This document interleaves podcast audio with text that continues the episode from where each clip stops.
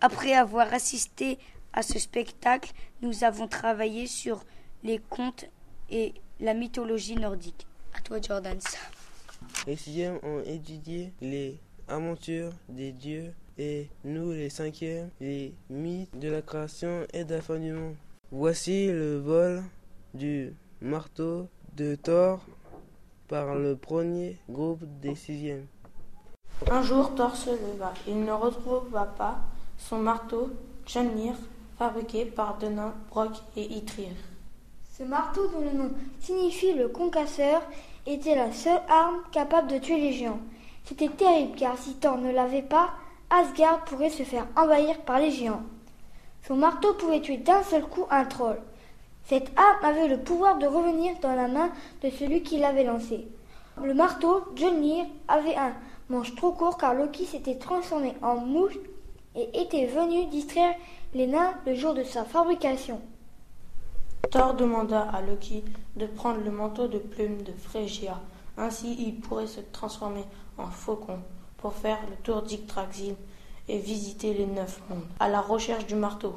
Loki, de retour après une journée de voyage, dit à Thor qu'il avait vu celui qui a pris son marteau.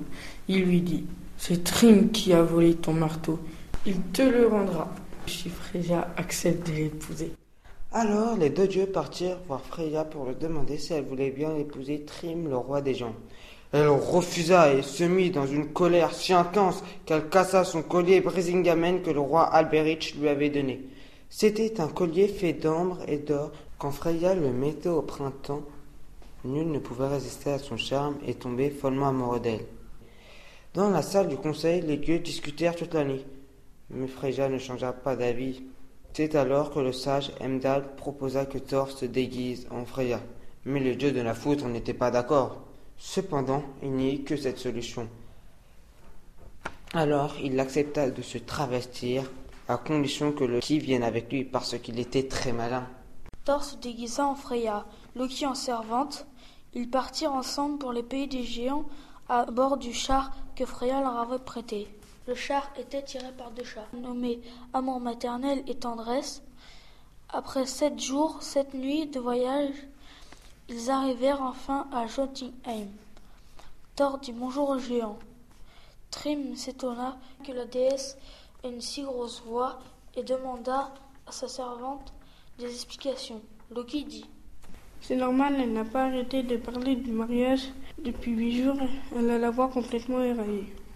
Il avait un buffet énorme avec une table de dix mètres de long. Il s'assirent. La fausse déesse mangea trois bœufs entiers, puis trois tonneaux d'hydrogène. Le géant demanda ce qu'elle avait. Loki répondit C'est normal, elle n'a pas mangé depuis huit jours, tellement elle était pressée de se marier. Arriva le moment du mariage. Trim essaya d'embrasser la mariée. Il souleva le voile de la jeune fille. Mais Thor lui jeta des éclairs avec ses yeux. Le géant eut très mal aux yeux et demanda à la servante ce que la mariée avait. Loki lui répondit C'est normal, les yeux de la mariée brillent car elle n'a pas dormi depuis huit jours, tellement elle était impatiente de vous voir. Les géants apportèrent le marteau à Thor. Il souleva son voile et prit le marteau. Le dieu tapa d'un grand coup sur la table. Thor lança des éclairs sur Trim et assomma un autre géant. Puis il fit un massacre de tous les trolls invités au banquet. Nous allons écouter maintenant la fortification d'Asgard par le second groupe des sixièmes. Au temps des Vikings, les dieux vivaient à Asgard, mais ils avaient peur des géants. Alors ils firent appel à un artisan pour construire une muraille afin de protéger Asgard des géants. Le maçon demanda le soleil, la lune et Freya, la déesse de l'amour et de la fertilité. Les dieux n'étaient pas d'accord, mais Loki intervint. Il donna une condition que le maçon termine la muraille en un hiver. Sinon, il n'aurait pas la récompense. Alors, ils signèrent le contrat. Le maçon construisait un gigantesque mur d'enceinte. Il se faisait aider par son cheval, à huit pattes, qui s'appelait Svadilfar, entrepreneur de pénibles voyages. Le cheval était noir et marron, il avait une force incroyable. Il avait des yeux rouges, une crinière immense.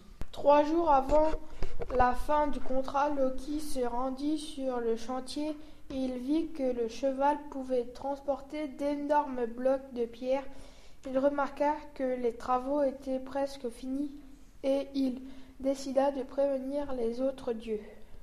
Les dieux commençaient à avoir peur. Ils se disaient que ça allait trop vite. Heureusement que Loki trouva une solution pour empêcher de finir le chantier. Attirer Svadifari, le cheval du maçon, loin d'Asgard. Loki avait le pouvoir de se changer en n'importe quoi. Il se transforma donc en une magnifique jument rose avec une crinière blonde, une queue blanche délicieusement parfumée.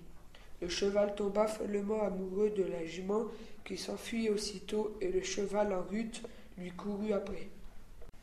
Le maçon courut après son cheval, mais il le perdit de vue. Pour le rattraper, il reprit sa forme de géant. Quand Thor se rendit compte que le maçon en réalité était un troll, il prit son marteau et lui fracassa le crâne. Loki déguisé en jument poursuivi par Valdis parcourut tout Yggdrasil à travers les neuf mondes. Il partit d'Asgard, descendit le Bifrost, traversa Misgard, franchit Vanaheim, passa par Jotunheim, se rendit à Muspelheim, alla à Helheim yeah